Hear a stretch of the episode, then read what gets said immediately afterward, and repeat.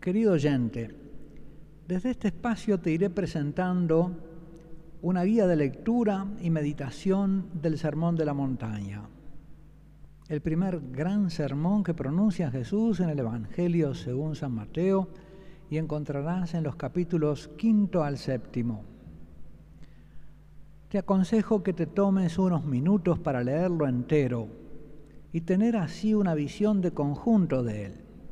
Eso te ayudará para seguir mejor las explicaciones que te iré ofreciendo en este espacio. Y así podrás aprender lo que quiere enseñarnos Jesús en él, que en síntesis podemos decir que es a vivir tú también como hijo y a obrar como tu Padre Celestial. El sermón de la montaña comienza con las bienaventuranzas las encontrarás en el capítulo quinto de Mateo, los versículos 1 al 12. Las bienaventuranzas son como un prólogo. Más adelante, después de haber visto el sermón de la montaña su conjunto, te las comentaré una por una. Por ahora te adelantaré solamente algunas observaciones necesarias para su interpretación global. La primera observación es que las bienaventuranzas resultan, cuando las leemos, algo misteriosas y difíciles de entender. ¿No te ha pasado eso? Para entenderlas conviene ver primero cómo las vivió a cada una Jesús. Jesús fue el pobre de espíritu. Jesús es el manso y humilde de corazón. Jesús es el que lloró sobre Jerusalén. Él tuvo hambre de hacer la voluntad del Padre, sed del amor de la humanidad. Él es el misericordioso y limpio de corazón. Él, el obrador de paz, que pacificó todas las cosas con la sangre de su cruz. Él, el perseguido, del que se dijo todo mal. Las bienaventuranzas, por lo tanto, nos hablan de Jesús. Y hay que entenderlas a la luz de su vida, contemplándolo a Él. No solo las bienaventuranzas, sino todo el sermón de la montaña son el retrato más fiel de Jesucristo que podamos tener y en consecuencia el modelo de vida más exacto que Él mismo nos haya propuesto. Nos revela los rasgos que el Espíritu Santo quiere reproducir en nosotros a fin de modelarnos y conformarnos con la imagen y semejanza del Hijo de Dios. Nos proponen un programa de vida vivida en la fe en el Hijo de Dios y en un espíritu filial ante el Padre Celestial. En segundo lugar, hay que notar que cada bienaventuranza contiene una promesa, una promesa que Dios le hace al que viva como Jesús a quien sea su discípulo. Y siendo engendrado como hijo por el Padre, viva como el Hijo. Los que viven como el Hijo compartirán, como hijos ellos también, la suerte y las promesas dadas al Hijo. Esos son en efecto las bienaventuranzas, son promesas. Solo hay que notar que la primera y la última anuncian que el reino ya pertenece desde ahora a los pobres de espíritu y a los perseguidos por causa de Jesús. La pertenencia al reino del Padre y de sus hijos, porque eso significa el reino de los cielos, es una promesa que ha comenzado ya a cumplirse en los que viven como el Hijo y en los que viven como hijos. Hasta la próxima. Querido oyente, desde este espacio te estoy presentando la segunda entrega de la guía de lectura y meditación del Sermón de la Montaña, en Mateo capítulo 5 al 7. Espero que te ayude a comprender mejor lo que quiere enseñarnos Jesús en ese gran sermón, a vivir tú también como hijo y a obrar como tu Padre Celestial.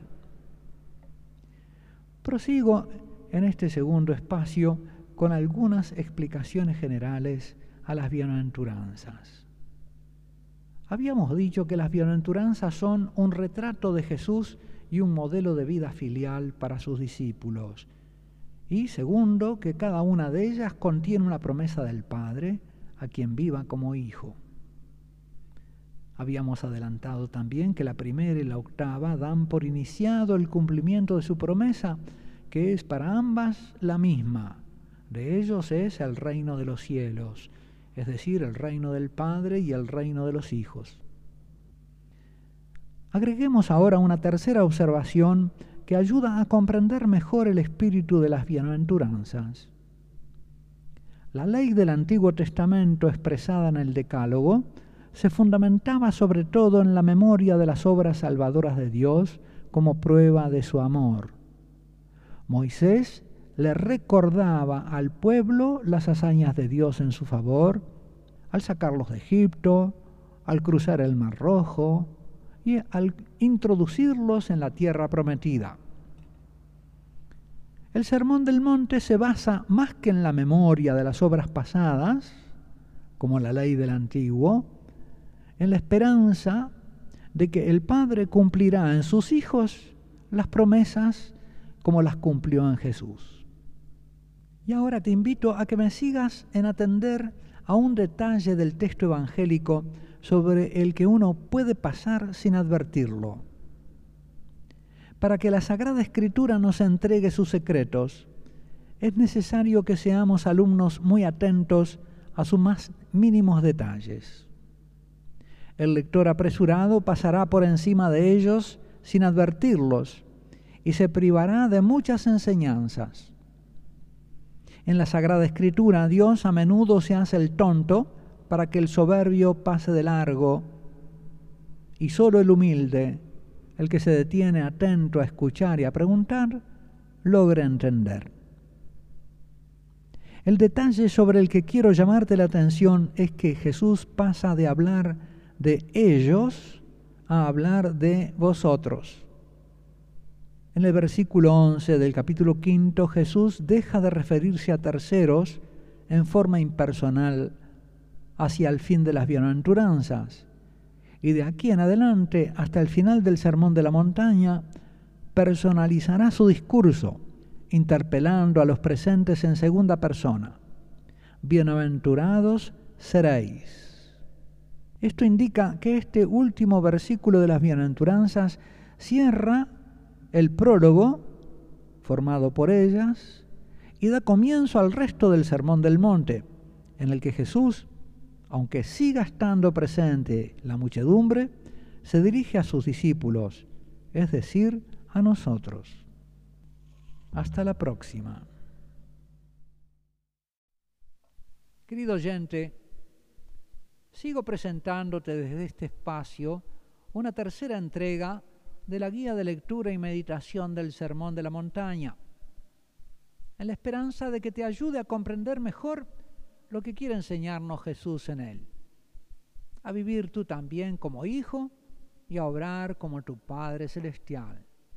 Te invito a que tengas abierto el Evangelio de nuestro Señor Jesucristo en el capítulo quinto del Evangelio según San Mateo. Y vamos a leer en los versículos 13 al 16, que son los que voy a comentarte en forma global. Allí nos dice Jesús que los hijos de Dios son la sal y la luz del mundo. Los hijos de Dios son sal de la tierra y luz del mundo. Como la sal, preservan, sazonan, y como la luz iluminan el mundo. Nadie nunca antes pudo vivir así, ni siquiera Israel. Los hijos de Dios son un nuevo tipo de hombre sobre la tierra, son una nueva humanidad. Ellos no viven ya para sí mismos, sino para glorificar al Padre, como vivió Jesús. Oigamos las palabras del Evangelio. Vosotros sois la sal de la tierra, Mas si la sal se desvirtúa, ¿con qué se la salará? Ya no sirve para nada más que para ser tirada fuera y pisoteada por los hombres. Vosotros sois la luz del mundo. No puede ocultarse una ciudad situada en la cima de un monte, ni tampoco se enciende una lámpara y la ponen debajo del celemín, sino sobre el candelero, para que alumbre a todos los que están en la casa. Brilla así vuestra luz delante de los hombres, para que vean vuestras buenas obras y glorifiquen a vuestro Padre que está en los cielos. Es palabra del Señor. Querido oyente, terminado el prólogo del Sermón de la Montaña, que consta de las bienaventuranzas, Jesús abre ahora esta primera sección de su discurso en la montaña. Jesús acaba de declarar que sus discípulos son profetas y por eso serán perseguidos. Ha dicho, de la misma manera persiguieron a los profetas anteriores a vosotros. Palabras que cierran la octava bienaventuranza anunciada a los que sufren persecución por la justicia, que sufren persecución por la justicia de los hijos, por Jesús. Esta nueva sección del Sermón de la Montaña va, como te decía, en el capítulo quinto, del versículo 13 hasta el versículo 16. En estos versículos nos dice Jesús que los que padecen persecución a causa de Jesús son como sal que preserva la tierra de la corrupción y que le da sabor. Y son también luz que ilumina a la humanidad. Este modo de vivir como vivió Jesús constituye a los hijos de Dios en luz del mundo y sal de la tierra. Y la finalidad de esta vida luminosa y sabrosa es que todos los hombres, viendo esta vida de hijos de Dios, glorifiquen al Padre. Toda la vida del Hijo, Jesús, y de los hijos, sus discípulos, va dirigida a la gloria del Padre. Que muchos reconozcan esa luz no evita el choque con las tinieblas y con la corrupción. Como ya acaba de decir Jesús en el versículo 11, anunciando las persecuciones y las injurias. Con estas palabras se glorifica al Padre y se hace su voluntad. Mientras unos reconocen su santidad y glorifican al Padre, otros, por asedia, por espíritu de ceguera para el bien, de tristeza por el bien, consideran esas cosas como un mal y se hacen así perseguidores de los hijos. Querido oyente, te estoy presentando la cuarta entrega de esta guía de lectura y meditación del Sermón de la Montaña Espero que te ayude a comprender mejor lo que quiere enseñarnos Jesús, a vivir tú también como hijo y a obrar según el modelo de tu Padre Celestial. Vamos a considerar hoy esas palabras de Jesús, vosotros sois la sal de la tierra. Las leemos en el Evangelio de Mateo, capítulo quinto, versículo 13. Dice, vosotros sois la sal de la tierra, pero si la sal se desvirtúa, ¿con qué se la salará? Ya no sirve para nada más que para ser tirada afuera y pisoteada por los hombres. Palabra del Señor. Suele decirse que Jesús compara a los hijos de Dios con la sal, porque, como Él, dan sabor y preservan de la corrupción a una humanidad en la que su Padre y Creador no encuentra ya el sabor del amor a Él, sino, por el contrario, la corrupción de su imagen y semejanza por el pecado. Esto es verdad, pero no es todavía toda la verdad. Para entender el sentido pleno que tiene el dicho en los labios de Jesús, tenemos que recurrir al libro del Levítico, capítulo segundo, versículo 13, y al mismo dicho de Jesús que vuelve a aparecer en un lugar paralelo del Evangelio según San Marcos, capítulo 9, versículo 50. En el libro del Levítico, capítulo 2, versículo 13, el Antiguo Testamento prescribía, sazonarás con sal todo sacrificio de oblación que ofrezcas. En ninguna de tus oblaciones permitirás que falte nunca la sal de la alianza de tu Dios. En todas tus ofrendas ofrecerás sal. Palabra del Señor. Expliquemos un poco este texto del Levítico. La sal tenía en la antigüedad un valor purificador. De ese valor nos hablan el profeta Ezequiel en el capítulo 16, versículo cuarto, y el segundo libro de los Reyes, capítulo segundo, versículo 20, que lamentablemente no tenemos tiempo de leer ahora, pero que tú puedes leer después. La sal también era parte del ritual de las comidas de alianza, de amistad se sellaban los pactos de amistad con una comida. La sal significaba sobre todo el amor agradecido y fiel de la alianza, que era el único capaz de hacer sabroso el sacrificio. Así como la sal hace sabroso los alimentos, los sacrificios debían ser hechos sabrosos por el amor de la alianza. Dios rechazaba los sacrificios hechos sin amor a Él. Leemos en el Salmo 49, no aceptaré un becerro de tu casa. Si tuviera hambre no te lo diría, pues el orbe y cuanto lo llena es mío. ¿Comeré yo carne de toros? ¿Beberé sangre de cabritos? Ofrece tú más bien al Señor un sacrificio de acción de gracias y cumple al Señor tus votos.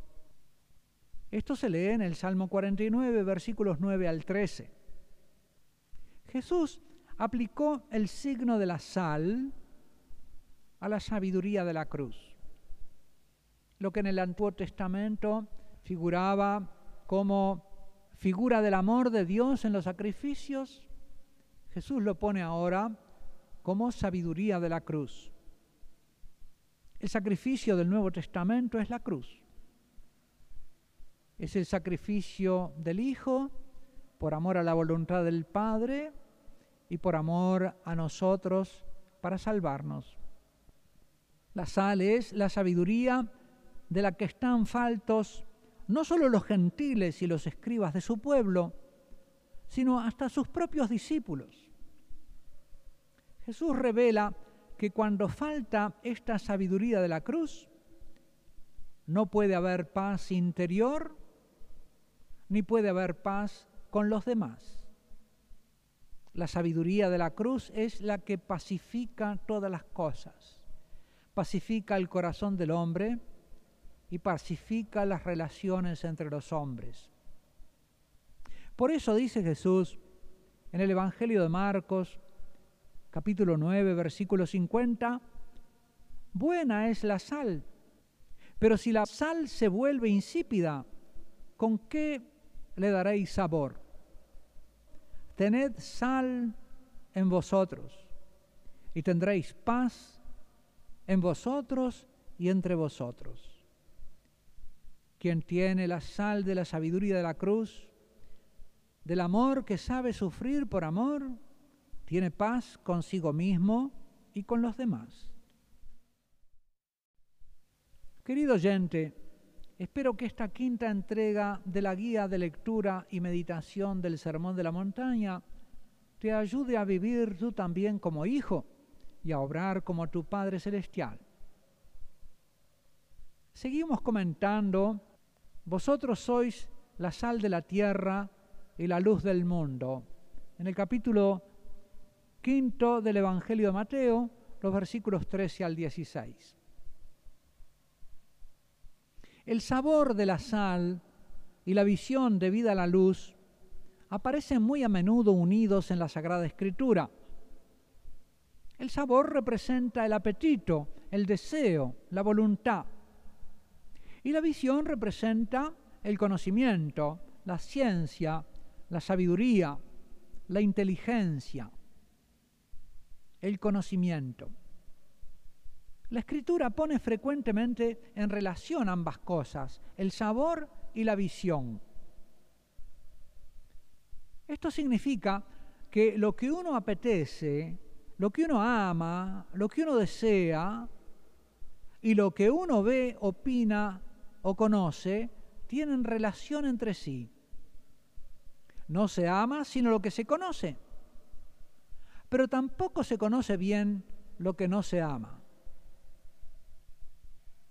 El amor y el conocimiento se determinan e influyen recíprocamente.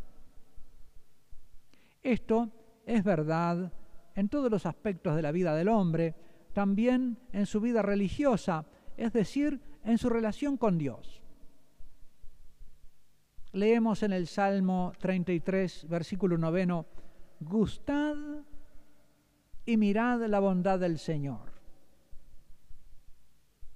Podría traducirse también, gustad y veréis la bondad del Señor. Si no hay gusto, es decir, si no hay amor a Dios, tampoco habrá visión.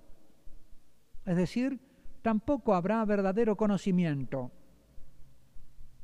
Una de las bienaventuranzas dice, bienaventurados los limpios de corazón, porque ellos verán a Dios. Sabiduría es un conocimiento sabroso, es una visión gustosa. En la palabra sabiduría se unen los dos aspectos del sabor y de la luz. La necedad, por el contrario, es un sabor falso que ciega, es un apetito que perturba. La escritura nos narra el primer pecado como una serie de cambios que el comer y el gustar producen en el ver y el conocer.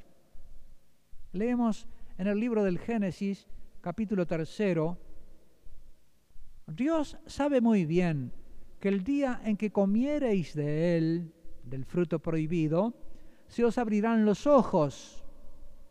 Vemos aquí el sabor, el comer y la apertura de los ojos, la visión.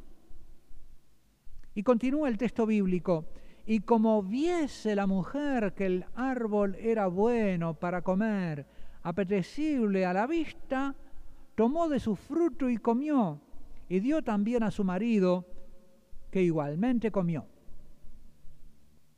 Y entonces se les abrieron los ojos y conocieron que estaban desnudos. Vemos aquí esta alternancia del ver, el comer y el volver a ver de otra manera. Dios le pregunta, ¿quién te ha hecho ver que estabas desnudo? ¿Acaso comiste del árbol que te prohibí? Esta relación entre lo que se come y un nuevo modo de ver. En un episodio de guerra que nos narra la Sagrada Escritura, Jonatán, extenuado por el combate, hunde el extremo de su lanza en un panal de miel. Llevó la mano, dice la Escritura, a su boca y se le iluminaron los ojos. Este es otro ejemplo que leemos en el primer libro de Samuel capítulo 14, de cómo el pensamiento bíblico asocia el gustar y el ver, la voluntad y la inteligencia, el amor y el conocimiento. En esa misma dirección debemos interpretar el dicho de Jesús a sus discípulos, por su amor filial, son como la sal que contagiará al mundo el amor al Padre, el sabor del amor divino, y por el conocimiento que tienen del Padre como hijos, iluminarán a los hombres con un verdadero conocimiento de Dios. Con el conocimiento de Dios como Padre. Si carecen de esa caridad y esa fe, son como sal que ha perdido el sabor o como una luz oculta. Querido oyente, te ofrezco este sexto espacio en esta guía de la meditación del Sermón de la Montaña, en el que Jesús quiere enseñarnos a vivir como hijos, a vivir y obrar para gloria del Padre Celestial, como Él vivió y obró. Y quiero comentarte ahora el pasaje del Sermón de la Montaña en que Jesús nos enseña acerca de una nueva justicia, de la justicia de los hijos. Este pasaje lo encontramos en el Evangelio de Mateo capítulo 5, versículos 17 al 20, que te invito a tener abierto. Repito, Mateo 5, 17 al 20. Leo el texto en que Jesús habla de esta nueva justicia de los hijos. Dice Jesús, no penséis que he venido a abolir la ley y los profetas. No he venido a abolir, sino a dar cumplimiento. Yo os lo aseguro, mientras duren el cielo y la tierra, no dejará de estar vigente ni una i ni una tilde de la ley sin que todo se cumpla. Por tanto, el que traspase uno de estos mandamientos más pequeños y así lo enseña a los hombres, será el más pequeño en el reino de los cielos. En cambio, el que los observe y los enseñe, ese será grande en el reino de los cielos. Porque os digo que si vuestra justicia no es mayor que la de los escribas y fariseos, no entraréis en el reino de los cielos. Palabra del Señor. En este pasaje del Evangelio de Mateo, capítulo 5, versículos 17 al 20, Jesús habla de la ley y de dos justicias o modos de vivirla, la justicia de los escribas y los fariseos y la justicia de los hijos. La justicia de los hijos no anula la ley, sino que la lleva a su perfección, a su cumplimiento, haciendo a los hijos perfectos como lo es su Padre Celestial, porque obran lo mismo que ven obrar al Padre.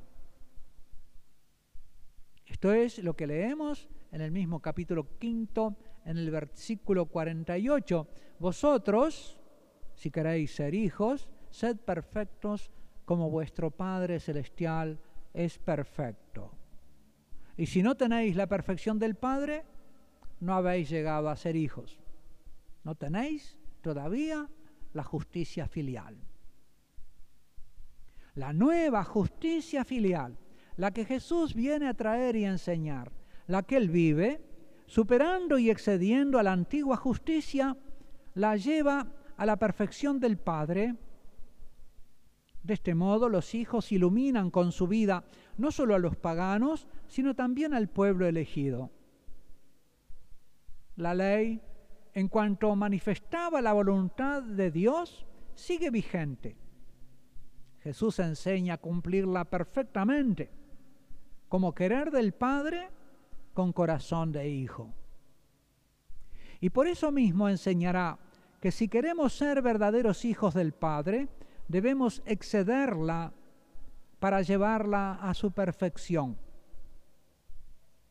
La justicia de los hijos debe superar a la de los escribas y fariseos que apuntaban al cumplimiento escrupuloso de la ley.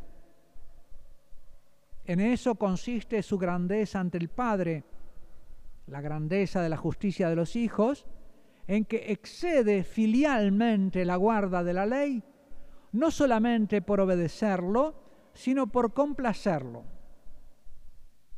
Jesús mide la grandeza o pequeñez de los hombres ante el Padre por su amor filial, expresado en su fidelidad a los mínimos deseos del Padre, a los mínimos mandamientos de la ley.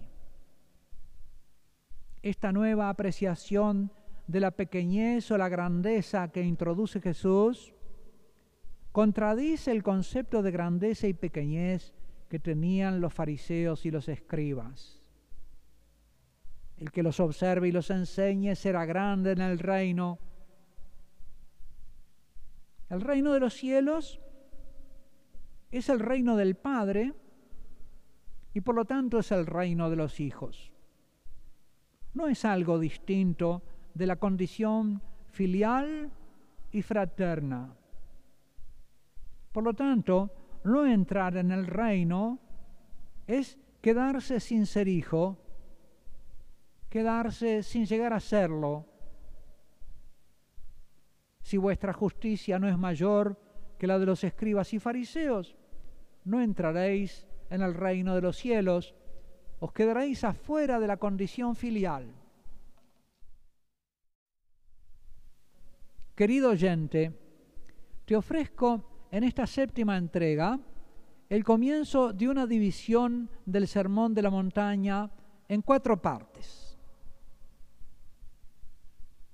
que ayudan a comprender mejor las enseñanzas de Jesús acerca de nuestra condición filial.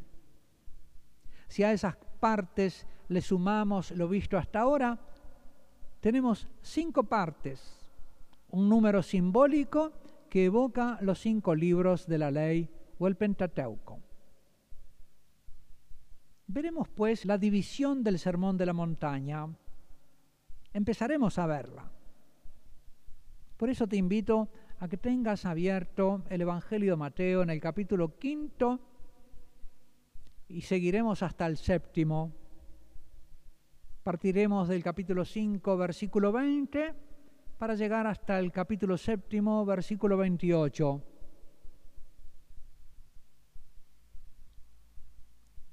Toda esta parte del Sermón de la Montaña se divide en cuatro partes que circunscriben la identidad filial.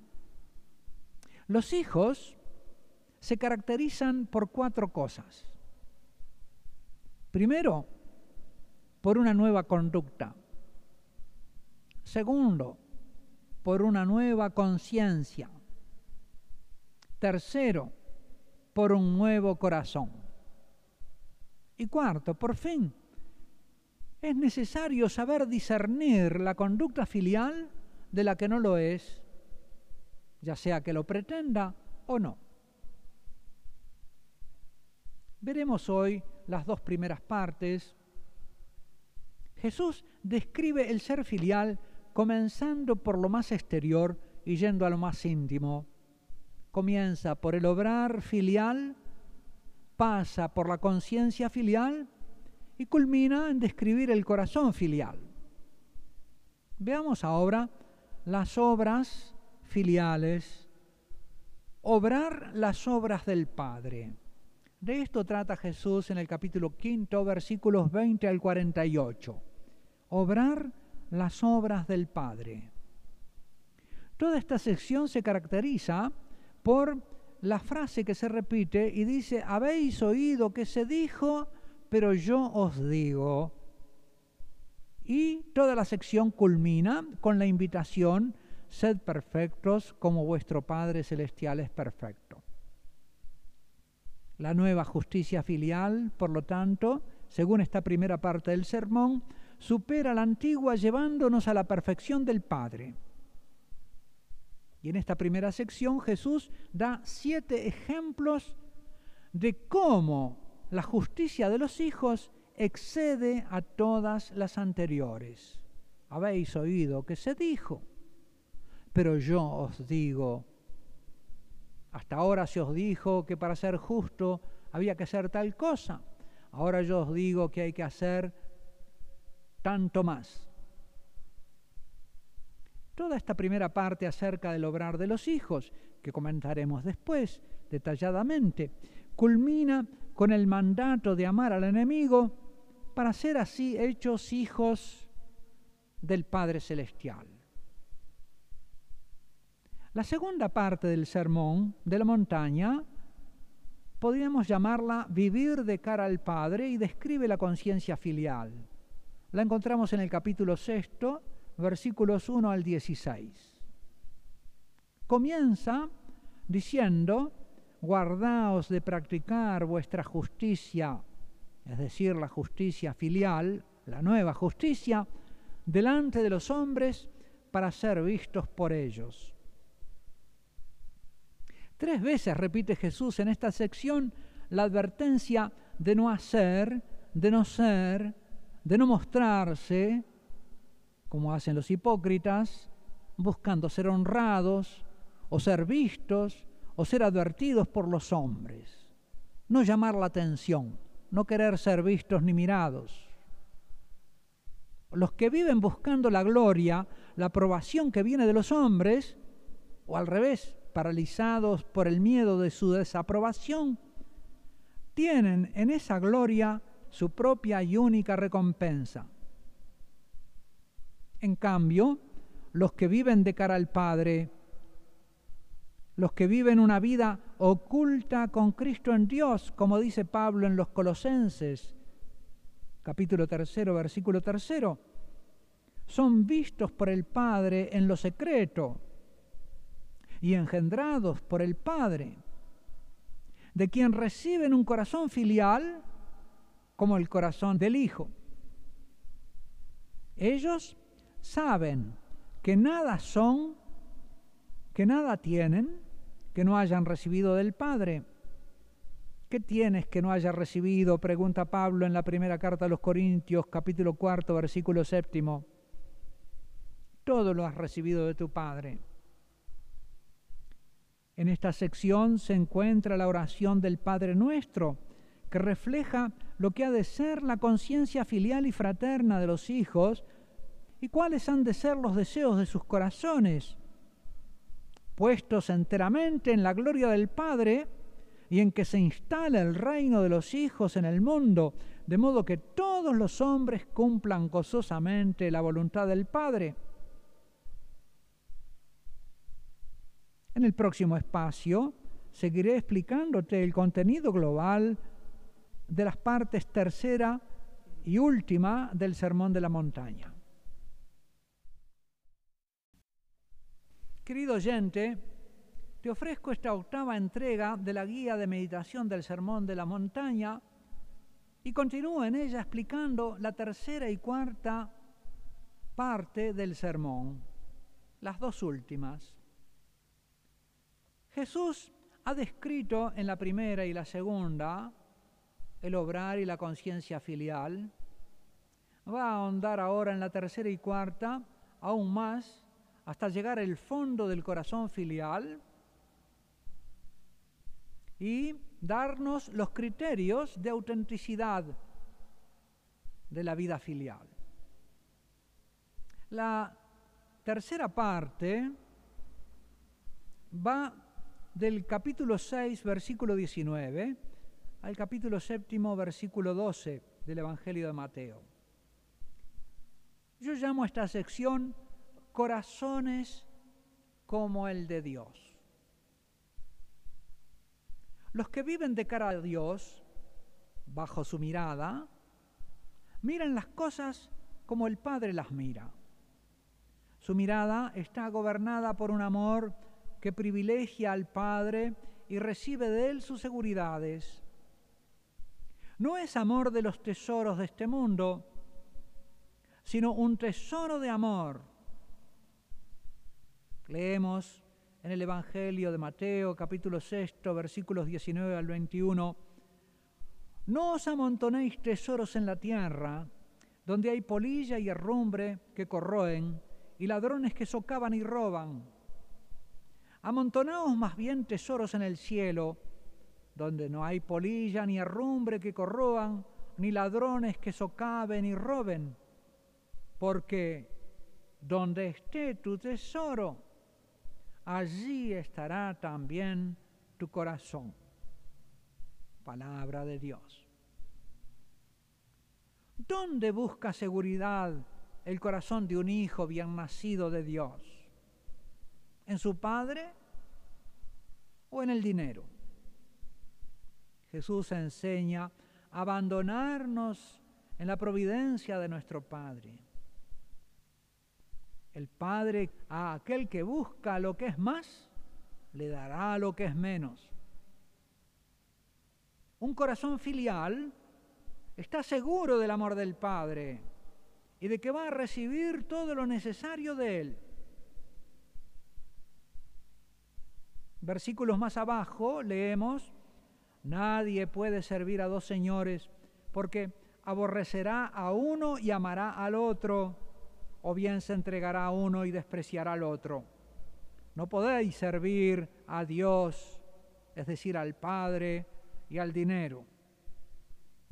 Por eso os digo, no andéis preocupados por vuestra vida, qué comeréis, ni por vuestro cuerpo, con qué os vestiréis. Ya sabe vuestro Padre Celestial que tenéis necesidad de todo eso.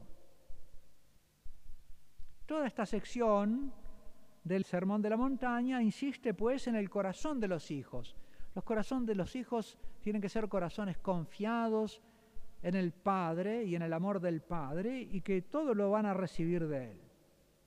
Veamos ahora brevemente el contenido de la cuarta y última parte del sermón. Va en el capítulo séptimo de los versículos 13 al 29. Se trata de los criterios de discernimiento que nos permiten distinguir quién es verdadero hijo y quién no. Dice Jesús en el capítulo séptimo, versículo 22, no todo el que me dice Señor, Señor, sino el que hace la voluntad de mi Padre. Los hijos auténticos toman las decisiones justas aunque sean arduas, porque es estrecho el camino de las obras del amor filial. Los falsos hijos son falsos profetas. Dicen ser hijos, aún se lo creen. ¿Cómo es posible discernirlos? ¿Cómo es posible discernirnos nosotros mismos? Dado que el corazón y la conciencia son invisibles, hay que mirar las obras, no las palabras. Los verdaderos hijos son los que hacen la voluntad del Padre, los que la hacen. Eso es lo que se puede ver. Naturalmente que la van a hacer porque tienen un corazón filial, porque viven de cara al Padre, pero lo decisivo, lo exteriormente visible, es si hacen la voluntad del Padre. De ellos, dice Jesús, todo el que cumpla la voluntad de mi Padre Celestial, ese es mi hermano, mi hermana y mi madre. Ser o no ser, esa es la cuestión.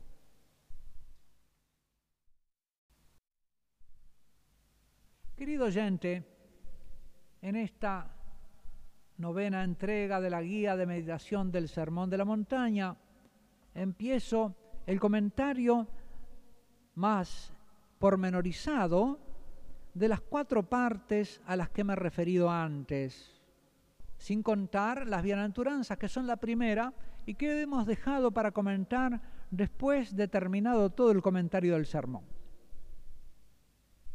En esta primera parte, Jesús prescribe el obrar de los hijos.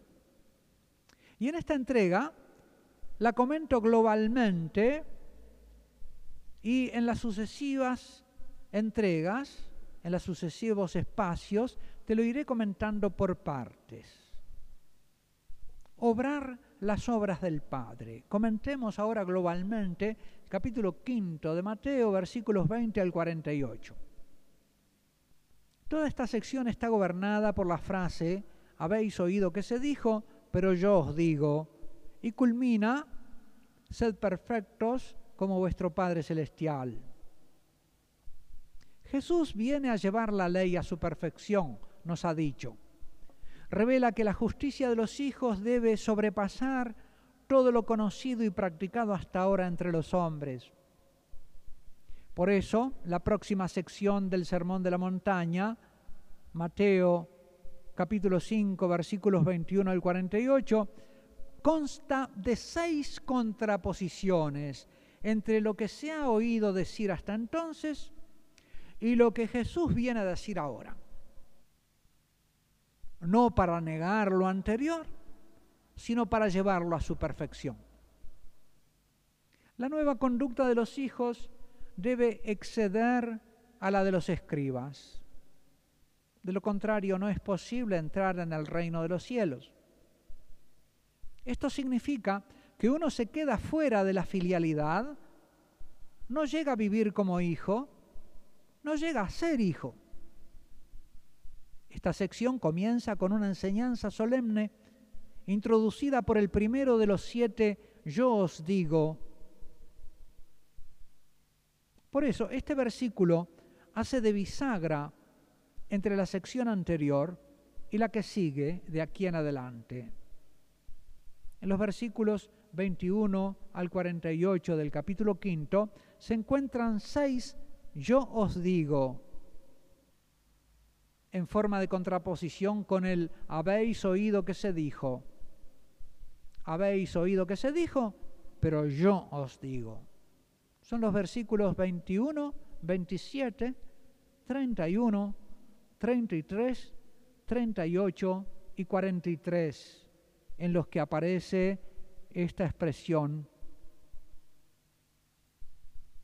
Con esta contraposición entre lo que se ha oído y lo que Jesús viene a decir, Jesús va poniendo seis ejemplos de cómo la nueva justicia de los hijos debe exceder, superar, coronar, perfeccionar a la de los escribas y fariseos para llevar la antigua ley a su perfección, es decir, a la perfección del obrar mismo del Padre.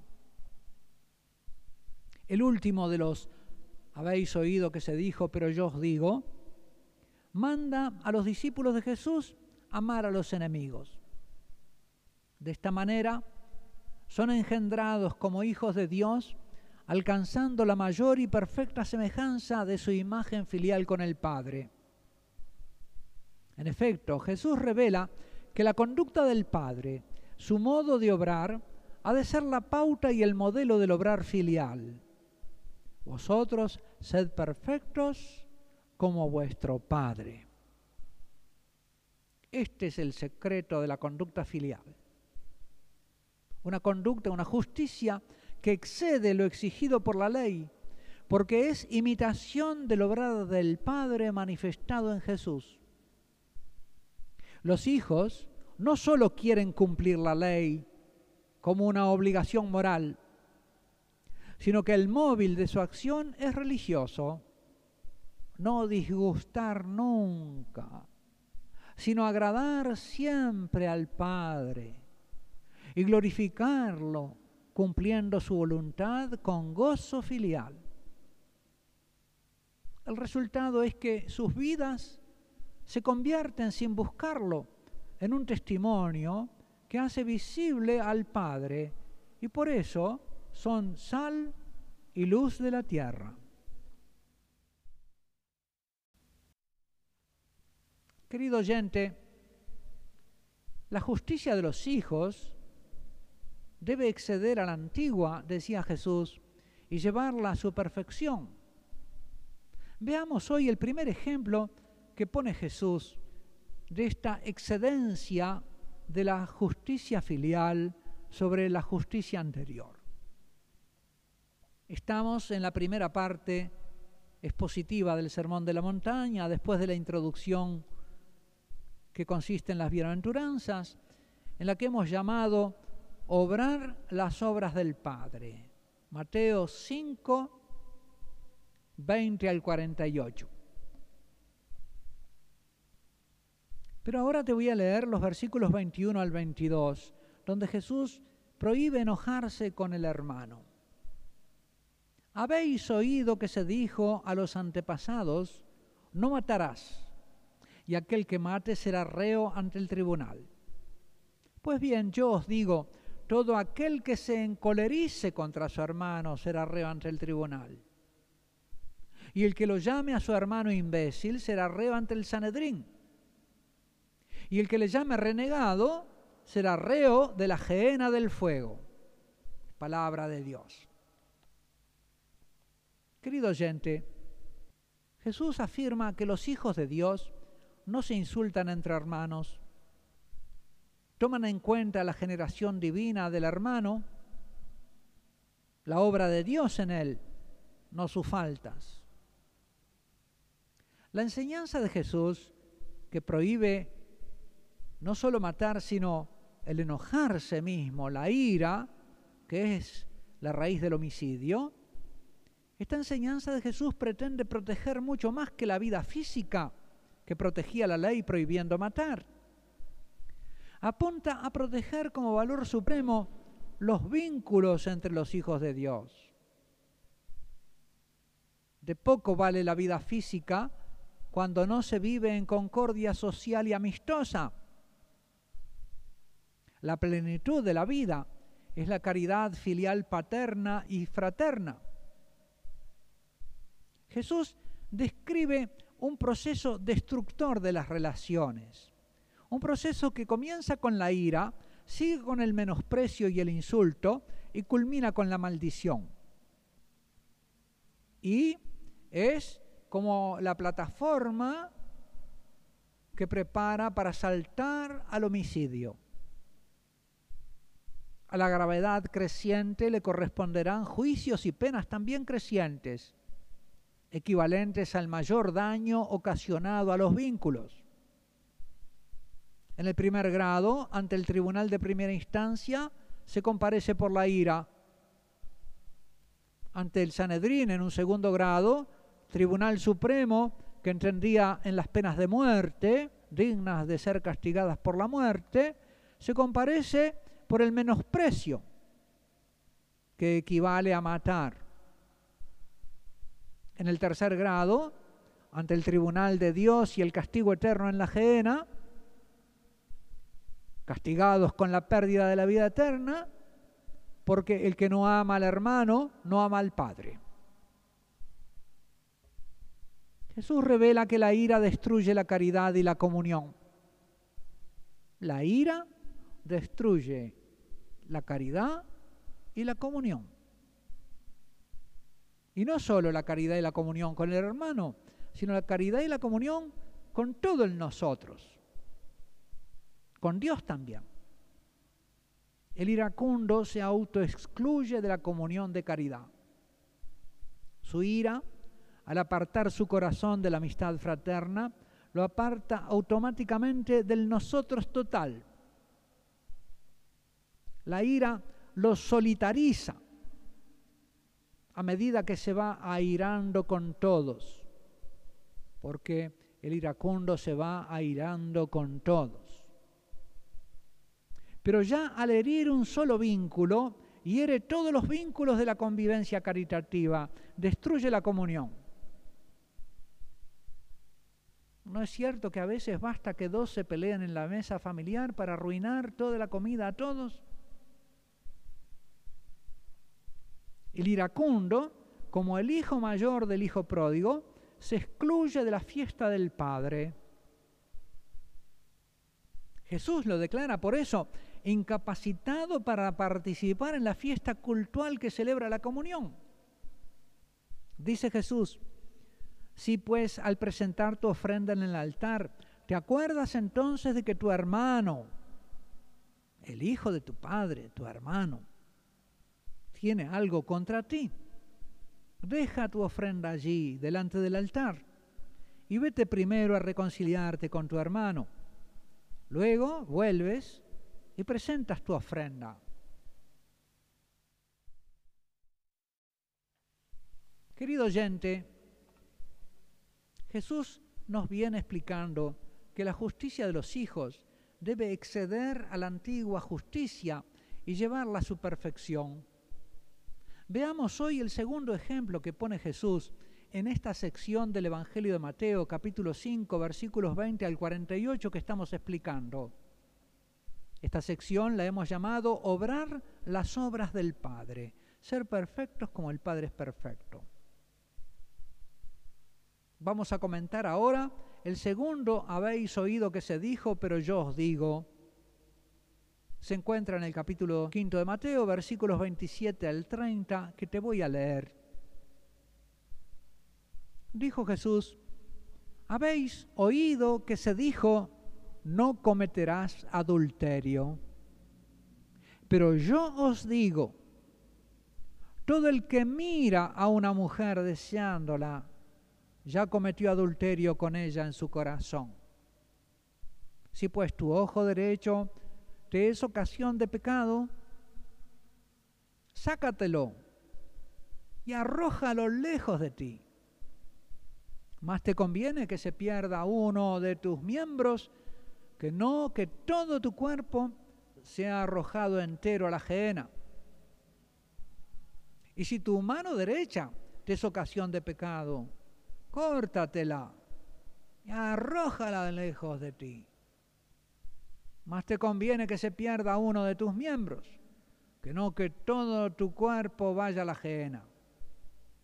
Palabra del Señor. Querido oyente, Jesús nos enseña que los hijos de Dios miran a toda mujer como hija de Dios. Es decir, los hijos miran a toda hija de Dios como hermana, con ojos puros, como Jesús. Si no se tiene una mirada de hijo, no se es hijo. Y si no se tiene una mirada de hermano hacia las hijas del Padre, no se es hijo del Padre. No se tiene en cuenta la complacencia o el disgusto del Padre porque el padre se disgusta que una de sus hijas sea mirada mal. Para ser hijo es necesario cultivar una mirada pura, fraterna, sobre las hijas de Dios. El varón está herido por el pecado original justamente allí. Y a esa herida del pecado original se agrega que el mundo instiga esa inclinación de la naturaleza del varón herida por el pecado, estableciendo una cultura de la lujuria en la que muchas mujeres se avienen a condescender, a fomentar, a medrar con la lujuria del varón, a comerciar con ella, y a conseguir dinero con ella. Pero para ser hijo del Padre es necesario, además de cultivar la virtud de la castidad individualmente, propiciar la formación de una cultura de la castidad en la familia y en los ambientes católicos. Hay que crear ambientes de convivencia entre los varones y mujeres que quieran vivir como hijos e hijas del Padre y entre los cuales la mirada pura sea posible. Jesús habla de la mirada del varón. No dice nada acerca de la mujer. ¿Será que no puede pecar en este asunto? El sentido común permite deducir lo que Jesús recomienda a la hija mujer. Si el varón se inclina a mirar a la mujer, ella se sabe mirada por el varón. Y si es hija del padre, si tiene corazón de hija, si le importa que el padre no sea ofendido por uno de sus hijos, tratará de impedir en cuanto esté de su parte suscitar la mirada impura del varón. Por eso, a lo largo de los siglos, las hijas de Dios crearon una cultura del pudor que apuntaba a evitar las ofensas del Padre y a que algún hermano cayese en la gehenna. Si el Hijo de Dios, varón, tiene que arrancarse del corazón la mirada lujuriosa. La hija de Dios debe controlar en su corazón el deseo de ser mirada, de ser deseada, y debe vigilar sobre su porte y su conducta, porque si es hija, no querrá dar motivo de ofensa a su Padre Celestial. Querido oyente, Jesús enseña en este nuevo trozo del Sermón de la Montaña que voy a comentarte que es necesario mortificar las pasiones para llegar a ser hijos agradables a Dios. Si pues tu ojo derecho te es ocasión de pecado, sácatelo y arrójalo de ti. Más te conviene que se pierda uno de tus miembros que no que todo tu cuerpo sea arrojado a la gehenna. Y si tu mano derecha te es ocasión de pecado, córtatela y arrójala de ti. Más te conviene que se pierda uno de tus miembros, que no que todo tu cuerpo vaya a la gehenna. Es palabra del Señor. Este trozo que te he leído es tomado del capítulo quinto de Mateo, versículos 29 y 30. Estamos en este trozo del Sermón de la Montaña considerando los dichos de Jesús que nos enseñan a obrar las obras del Padre. Después de prohibir el adulterio interior deseando a una mujer, Jesús advierte ahora acerca del riesgo de caer en la gehenna, como poco antes lo había advertido al que maldijese a su hermano. Se trata de expresiones figuradas para aconsejarnos la mortificación de los impulsos instintivos de la carne, herida por el pecado, que deben ser dominados y sometidos a la razón iluminada por la fe. El hombre animal no puede ser hijo del Padre, no puede entrar en el reino de los hijos, está lejos de la condición filial, preso de la ira y de la lujuria.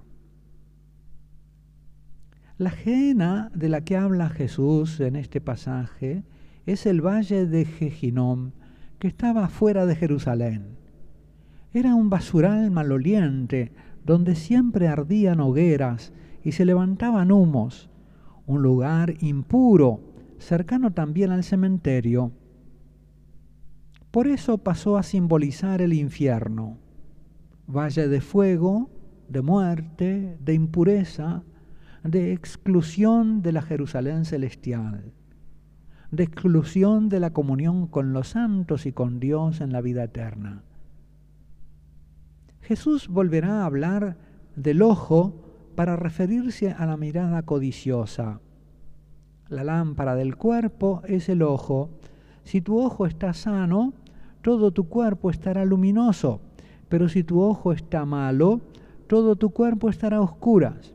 Y si la luz que hay en ti es oscuridad, ¿qué oscuridad habrá? Esta palabra del Señor la leemos en el Evangelio de Mateo, capítulo 6, versículo 22 al 23. Son una decena de versículos posteriores al que hemos comentado hoy. Se trata pues de la mirada de la concupiscencia lujuriosa o codiciosa que hay que mortificar en el primer caso y de la mirada codiciosa y avarienta de riquezas en el segundo. Esta mortificación de las obras y deseos de la carne, opuestos a los del espíritu, es causa de la dificultad que tienen muchos para andar por la senda estrecha y entrar por la puerta angosta. Hasta la próxima. Lo que el Padre unido que nadie lo separe. La prohibición cristiana del divorcio es una novedad absoluta en la historia de las culturas y las religiones. Deriva directamente de la revelación que hace Jesús de la voluntad de su Padre respecto del misterioso designio divino sobre la unión del hombre y la mujer. Esta enseñanza solo la comprenderán los hombres nuevos de corazón filial, para quienes el beneplácito del Padre y evitar desagradarle será la suprema norma de vida. La ley de Moisés consideraba tan grave el adulterio que lo castigaba con la muerte, pero permitía anular el contrato matrimonial y despedir a la mujer. Esta posibilidad, explica Jesús, era una concesión transitoria en atención a la dureza de los corazones aún no redimidos. Moisés, dice Jesús, os permitió repudiar a vuestras mujeres en consideración a la dureza de vuestros corazones. Pero el designio del Padre, explica Jesús, era otro. Al principio, dice, no fue así. Jesús viene a restaurar la condición primitiva del hombre, la anterior al pecado. Los nuevos hijos, no guiados por la lujuria, sino por la gloria del Padre, estarán unidos por un vínculo espiritual que la debilidad de la carne no podrá destruir. Serán uno solo. Se ha dicho, dice Jesús, el que repudia a su mujer, que le dé acta de divorcio. Pero yo os digo, todo el que repudia a su mujer, excepto en caso de adulterio, la pone en situación de cometer adulterio uniéndose a otro hombre. Y el que se case con una repudiada comete adulterio, tomando mujer ajena. Y en otro lugar del Evangelio de Mateo, capítulo 19, versículo 9, insiste Jesús, os digo que quien repudia a su mujer, salvo en caso de adulterio, y se case con otra, comete adulterio. También en Marcos 10:11 leemos esta misma doctrina dicha por Jesús. Quien repudia a su mujer y se case con otra, comete adulterio contra aquella. Y si ella repudia a su marido y se casa con otro, comete adulterio. El verdadero hijo preferirá sufrir en la carne en su matrimonio, como dice Pablo en la 1 Corintios 7:28, antes que dar ocasión de que la voluntad de su padre sea quebrantada, de hacer algo que a su padre le disgusta. Jesús habla de la excepción en caso de adulterio. ¿Qué significa esta excepción en caso de adulterio?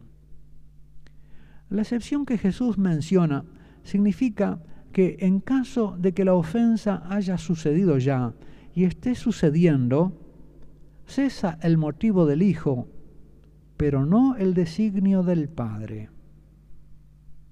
No significa, pues, que Jesús permita el divorcio en caso de adulterio. Simplemente aclara que en ese caso ya no se da el motivo de evitar el adulterio, del que viene hablando Jesús en este lugar. Cuando ha habido adulterio, la voluntad del Padre ya ha sido quebrantada por el que cometió el adulterio. Y es posible la separación, como es tradición en la iglesia, pero no el nuevo matrimonio mientras vive el otro. Hasta la próxima.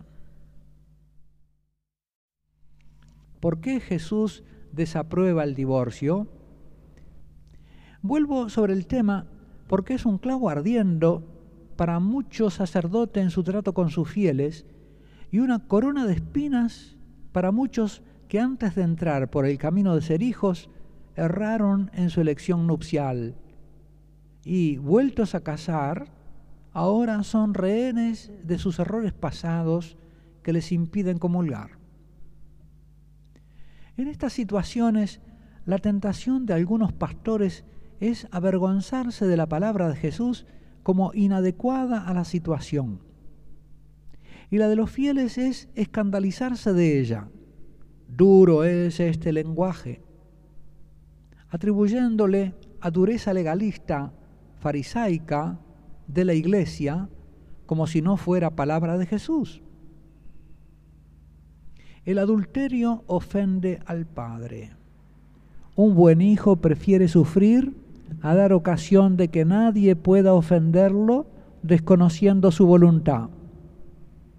Y el adulterio es de las cosas que Jesús nos revela ser más contrarias a la voluntad del Padre y desagradarle, porque contradicen directamente su intención creadora de hacer al hombre a su imagen y semejanza. Amor eternamente fiel e incondicionalmente generoso aún a los indignos. Esta mujer es insufrible. Moisés me da el permiso de repudiarla. Al que está en esta situación, Jesús le dice en cambio, le diría en llano argentino, nada, aguantátela. Si querés ser hijo de Dios, te la tenés que bancar. ¿Pero por qué? Porque si vos la repudiás, la pones en ocasión de ofender a tu padre, y es posible que también pongas a algún otro en ocasión de ofenderlo adulterando con ella. Si tenés corazón de hijo, no vas a correr el riesgo de que alguien ofenda a tu padre. Pero si no te importa que tu padre sea ofendido, no te engañes. No tenés corazón de hijo. ¿O es que no me crees cuando te digo cuánto ofende a mi padre un adulterio? Un buen hijo prefiere sufrir él a correr el riesgo de que el padre sea ofendido. Esta es la razón profunda, el razonamiento exacto que explica por qué Jesús desaprueba el divorcio. Si tenés corazón de hijo, o si querés entrar en el reino de los hijos, si querés que tu justicia sea mejor y mayor que la de los escribas y fariseos, que sea como la justicia de Jesús, tenés que sentir y vivir así. Y si no, es señal de que tu corazón todavía no es corazón de hijo. Y por eso no estás entendiendo las enseñanzas de Jesús. Entonces, ¿qué hacer? ¿Lo querés? Si lo querés, pedilo. Nadie nace perfecto como hijo de Dios. Pedilo. Tu Padre te lo concederá. Hasta la próxima. los hijos de Dios no juran. Jesús nos dice en el Evangelio de Mateo, capítulo 5, versículos 33 al 37. Habéis oído también que se dijo a los antepasados, no perjurarás, sino que cumplirás al Señor tus juramentos. Pero yo os digo que no juréis en modo alguno ni por el cielo, porque es el trono de Dios, ni por la tierra, porque es el escabel de sus pies, ni por Jerusalén, porque es la ciudad del gran rey. Ni tampoco jures por tu cabeza, porque ni a uno solo de tus cabellos puedes hacerlo blanco o negro. Sea vuestro lenguaje sí, sí, no, no lo que pasa de aquí viene del maligno. Palabra del Señor. Los hijos de Dios no juran, son hombres veraces, de palabra. A medida que crece nuestro espíritu filial, crece también nuestro respeto por la verdad. Y me expongo incluso a ser castigado o a padecer por decir la verdad porque cuando la digo no estoy buscando mi gloria, no me estoy buscando a mí mismo, sino la gloria de mi Padre. Si como hijo pierdo el temor a perder gloria o reconocimiento ajeno por decir la verdad, paralelamente me voy haciendo más libre de la esclavitud de la opinión ajena. Pero es que si yo digo esto, me van a venir inconvenientes si sos profeta, ¿cómo vas a estar pasando la profecía? Es decir, la verdad que te inspira el Espíritu del Padre, lo que te impulsa y te exige que digas, ¿cómo lo vas a estar pasando por el filtro de la conveniencia o inconveniencia propia? Del que dirán, del que pensarán, de ¿Qué me va a pasar? Si sos profeta, como dice Mateo que son los discípulos de Jesús, al final de las bienaventuranzas, en los versículos 11 y 12 del capítulo quinto, tenés que decir lo que se te dice sin censuras previas. Y ateniéndote a que decir la verdad de la profecía te puede traer inconvenientes. Claro que sí. Mira lo que le pasó a Jesús. Mira a los profetas. Pero entonces, ¿de dónde voy a sacar coraje para eso? Tantas ocasiones en que siento que debo hablar y no me atrevo. Pedí el corazón de hijo. Lo demás viene solo. Porque estas cosas son difíciles de hacer. Son imposibles si no tengo corazón de hijo. El secreto de estas obras que exceden lo mandado en la ley es el corazón filial, el amor al Padre. Por eso Jesús, el Hijo Perfecto, no juró nunca. ¿Por qué? Te lo explico la vez que viene. ¿Por qué Jesús enseña a no jurar? ¿Por qué Jesús no juró nunca? Habéis oído también que se dijo a los antepasados, no perjurarás, sino que cumplirás al Señor tus juramentos. Pero yo os digo que no juréis en modo alguno. Este dicho de Jesús lo leemos en el Evangelio de Mateo capítulo 5 versículos 33, en el pasaje que estamos comentando, en el que Jesús nos explica cuál debe ser el obrar de los hijos, la nueva justicia filial. Jesús no juró nunca porque era totalmente veraz. Dice Pedro en su primera carta, no hallaron en su boca mentira. Y en el Evangelio de Mateo, sus mismos enemigos le dicen para tentarlo, Maestro, sabemos que eres veraz. Jesús era la verdad que juzga todas las verdades y no es juzgada por ninguna. Por Él es verdad cualquier cosa verdadera. Por eso Él no se sometía a invocar el testimonio de nada ni nadie para fundamentar sus dichos, sus enseñanzas y su vida. Nosotros hablamos de lo que sabemos y damos testimonio de lo que hemos visto, dice Jesús en el Evangelio de Juan, capítulo 3, versículo 11. Por eso nunca quiso alegar otro testimonio que el testimonio del Padre, el testimonio del Espíritu, el testimonio de las obras que el Padre le concedía hacer. Oigamos estas palabras de Jesús tomadas de distintos pasajes del Evangelio de Juan. Si yo diera testimonio de mí mismo, dice Jesús, mi testimonio no sería válido. Es otro el que da testimonio de mí, y yo sé que su testimonio es verdadero. Tengo un testimonio mejor que el de Juan. Las obras que el Padre me ha encomendado hacer, esas obras dan testimonio de mí. Jesús se presenta como el juez supremo. Jesús habló con autoridad propia no invocando autoridades ajenas. Él decía, yo os digo, habéis oído que se dijo, pero yo os digo, en verdad, en verdad les digo. En el Sermón de la Montaña, Jesús abre cada enseñanza por catorce veces con esas palabras. Yo les digo, en verdad les digo son la fórmula evangélica habitual para presentar sus enseñanzas.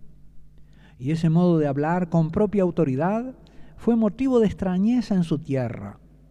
La gente, cuenta el Evangelio, quedó asombrada de su doctrina. Así lo dice Mateo al concluir el sermón de la montaña, porque les enseñaba como quien tiene autoridad, es decir, autoridad propia, y no como sus escribas. ¿cómo iba a invocar jurando otra garantía si Él es la garantía de todas las certezas? ¿Cómo iba a jurar por el cielo la tierra aquel que dijo, el cielo y la tierra pasarán, pero mis palabras no pasarán? ¿Cómo iba a jurar por institución humana alguna si todo hombre es mentiroso? Y si el que escucha mi palabra y la pone en práctica es como el hombre prudente que edifica su casa sobre roca. Oh Padre, engéndranos en tu verdad como hijos veraces, dignos de ti. Y por el precioso precio de la sangre de tu Hijo, recompra a los que estamos esclavos de la mentira.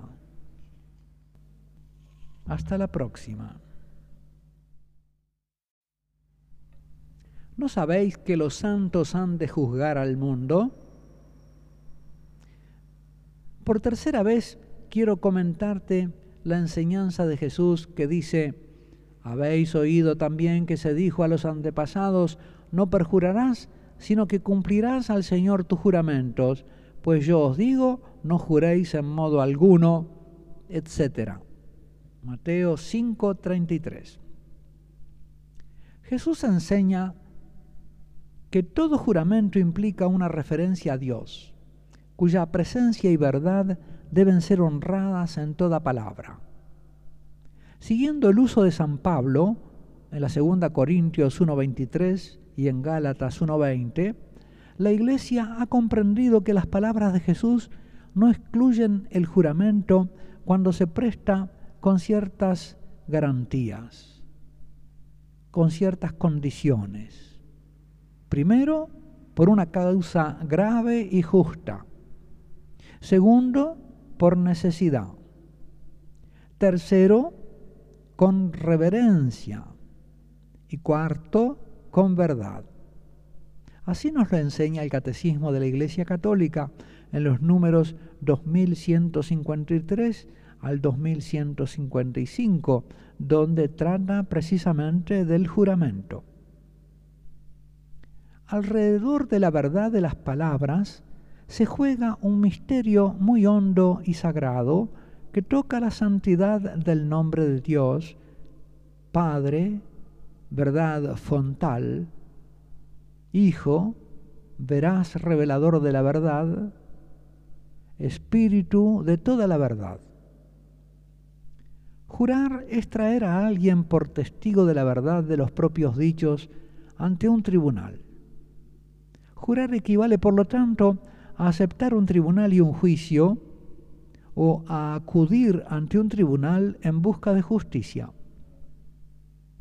Si la justicia de los hijos es la más excelente porque imita la perfección del Padre y supera por eso a toda justicia humana y hasta la de los escribas y fariseos que tenían la excelente justicia de la ley, ¿Ante qué tribunal llevarán los hijos su justicia? Puesto que su justicia viene del cielo, es superfluo que juren por él. Puesto que este mundo pasará antes que esta justicia, tampoco han de jurar los hijos de Dios por la tierra, ni por Jerusalén, sede de los supremos tribunales del templo sobre todas estas instancias está el Padre y su justicia que comparten sus hijos. Quien sea hijo de tal Padre no puede mentir y por eso no debe tener necesidad de jurar, buscando convalidar con una autoridad ajena, externa, pero al fin creada, su sí, sí, no, no, que es el del Espíritu Santo. Si miente o jura, no es hijo.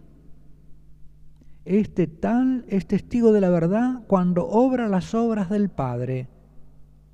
No tiene por qué invocar otro testimonio que lo autorice, como lo hizo Jesús. Jesús autoriza su vida con el testimonio del Padre. A mí poco me importa ser juzgado por un tribunal humano, decía San Pablo ¿No sabéis que los santos han de juzgar el mundo? En cambio, en el Evangelio leemos que la raza de víboras, la generación perversa, hija de Satanás, es mentirosa como su padre el diablo, porque el diablo es mentiroso, padre de la mentira. Oh Padre, por la oración de tu Hijo, verdad, conságranos en su verdad. Hasta la próxima. Los hijos de Dios. Leemos en el Evangelio de Mateo capítulo 5 versículo 38 al 42. Habéis oído que se dijo, ojo por ojo y diente por diente. Pues bien, yo os digo, no resistáis al mal. Antes bien, al que te bofetee en la mejilla derecha, ofrécele también la otra. Al que quiera pleitear contigo para quitarte la túnica, déjale también el manto. Y al que te obligue a andar una milla, vete con él dos. A quien te pida, dale. Y al que desee que le prestes algo, no le vuelvas la espalda. Palabra del Señor. Querido oyente, la ley del talión, que decía ojo por ojo y diente por diente, no era una incitación a la venganza, sino todo lo contrario, un límite de razón y de justicia a la arbitrariedad pasional en que sumerge la venganza. Una ley que procuraba ponerle un límite a la venganza infinita, o lo que es lo mismo, a la desproporción en la venganza una ley que procuraba acotar la venganza, reduciendo la sed de la ira a cierta razón de equidad y de justicia, ojo por ojo, diente por diente, no todos los dientes por uno y los dos ojos por uno. Esta ley del talión le salía al paso a una consecuencia del pecado original en la humanidad, que aún hoy se observa, la escalada la reacción en cadena, mejor dicho, desencadenada de la violencia y la venganza. Y no ya a nivel de los privados, sino del poder de las naciones.